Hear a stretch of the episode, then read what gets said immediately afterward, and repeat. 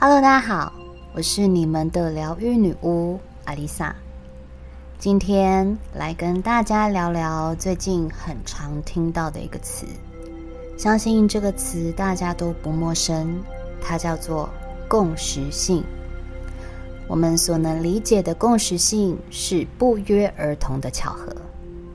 例如前阵子我提到的灵性守护动物，在隔几天后就有人私讯给我。说他正好在网络上看到灵性守护动物的介绍，又或是我在节目中提到我跑去刺青，也有人告诉我他正打算要刺青，看到我的成果后，这个念头更强烈了。又或是我在上一集提到墨菲定律，有人告诉我他正想要去做医美为证，但是又担心需要休养工作怎么办？脑袋里就出现了一万个糟糕的可能性。听了我的墨菲定律，他终于也知道自己该怎么做了。大家知道心理学家荣格吧？但你可能不知道，共识性这个概念就是由他在一九二零年提出的，表示在没有因果关系的情况下出现的事件之间看似有意义的关联，他将此一现象定义为两个或多个事件的有意义巧合，牵涉到的不只是几率。这简单的事情，怎么一经过解释就变得好像很复杂？简单来说，因果关系大家可以轻松简单的理解，也可以一眼就看明白。有交集的人，有共同的话题。有关联的生活圈所发生的事情产生的结论，都是因果。但是，A 和 B 如果在不同地点环境，他们甚至可以不认识，过着互不相干的生活，却产生了某种层面的连结，碰撞出相同的火花。这层平行的关系与因果无关。这就是共识性，它是一种有意义的巧合。这不单单是心理学，也是科学的范畴。爱因斯坦提到的量子纠缠与共识性，就存在着巧妙的相对呼应。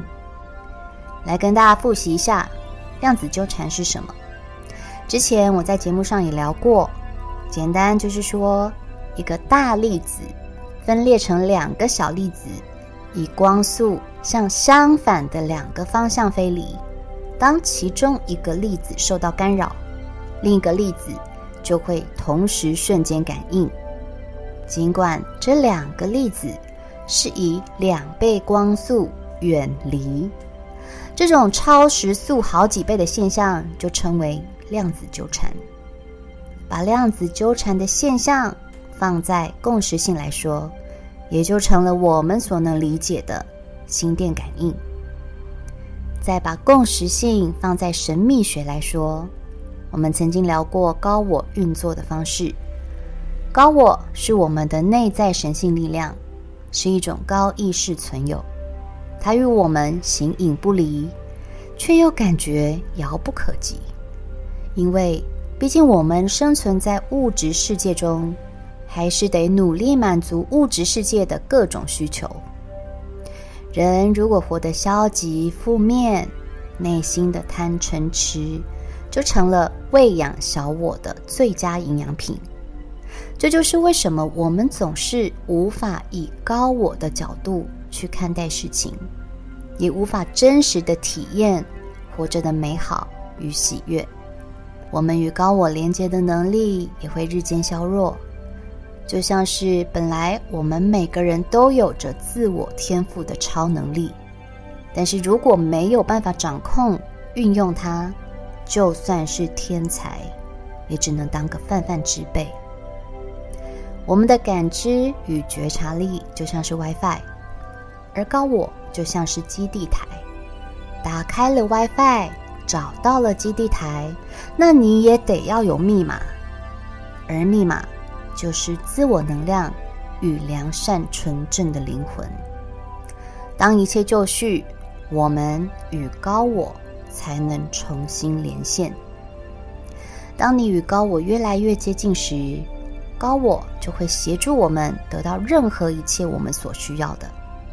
而它的运作就像是网络一样，只要你在搜寻引擎上打出关键字，就能查到任何所需要的讯息，而且不分区域，全球使用。那高我与共识性又有什么关系呢？当你启动了高我的神性力量，你的需求它都会帮你铺好后路，甚至会为你开路。在女巫小我能力还是很强大的时候，对此我本来也是半信半疑。即使遇到好事，心里也是想，这就是巧合，刚好，偶然，就是单纯幸运罢了。当这个念头一产生，这个幸运就真的变成了一个偶发事件的巧合。过了这村，可就没这店了。但是当我开始学习对内觉察之后，我慢慢的摒弃曾经小我的那些愤怒、怨恨、恐惧，我不再用这些消极情绪喂养它。虽然也不是说他已经饿死了，但至少他已经不再掌控我的思维。这时候，高我的神性力量出现了，奇迹般的幸运一件接着一件发生。哪怕是我脑袋就闪过的那么一丝念头，也可能会出现某些人、某些事，让我轻松地达到目的。举个例来说。我从去年就想要把我工作室二楼的东西出清掉，家具还不是什么大问题，但是冰柜、红酒柜得二十四小时不断运转，是非常耗电的。而我有个闺蜜，因为有了家庭、小孩之后，时间少了，也好几年没联络了。前阵子在联络上时，她告诉我，她开了一间酒窖。有天，我跟她订了一些酒，也约他们全家到我的工作室二楼小酌。她一看到我的冰柜跟红酒柜，就说：“你这些放着干嘛？你根本连二楼都懒得上来。”我才跟她说：“我也想要出清啊，但我不知道谁需要，也懒得 PO 到二手网站上卖，就一直放了三年。”她跟她老公商量后，立刻决定将我那两台给收购走。几天后，他们找朋友自己开货车来搬。就这样，我丝毫不费吹灰的解决了我的困扰。而这样的共识性几乎每天都发生在我的日常中。就好比昨天，我正在想，我要忙着出货，要忙着录音写脚本，又有一堆杂事要做。隔天一早的瑜伽课真的很想取消。但是又考虑到一周就一次，也没向教室提出要暂停一周。结果晚上的时候，瑜伽教室就传讯息告诉我，老师家里有事，看能不能暂停一次。还有昨天，我正在看着平时装货的纸盒大小，根本不够放这次仪式包的东西，烦恼着该怎么把这些货寄出。今天就在早餐店的门口看到等待回收的纸箱，纸箱的大小足够装我所有的商品。店员也很善心的去仓库把现有的其他纸箱都整理出来给我，于是我就轻轻松松的解决了这个问题。在三年前，我开了一堂高我的课程，也提到了高我的连结能力。全球都适用这件事，这也是在我去欧洲的时候一一验证了。我遇到的所有帮助我的人，还有与那些人之间都有许多巧妙的共同之处，这都证明了这一切并不是单纯的巧合，而是有意义的发生。当这些事情越来越频繁的发生，我不再觉得那些巧合只是偶发的幸运，而是我吸引了幸运。当我这么想的时候，共识性便为我创造了更多可能。它可能是一个隐喻、暗示、提醒，也可能是一件好事的发生。因为我相信，所有的事情都不会无故发生，即使表象看起来它是件坏事，只要思维将它们导向积极的思考模式，它们就会是件好事。这就是吸引力法则的一部分。吸引力法则并不是要你整天想着我很丰盛，我会有很多钱，会得到所有我想要的一切，然后一切就会发生。其实正确的是，它必须要真实的落实在你的思维中，要真正做到，即使发生了对此刻的你来说是坏事的事。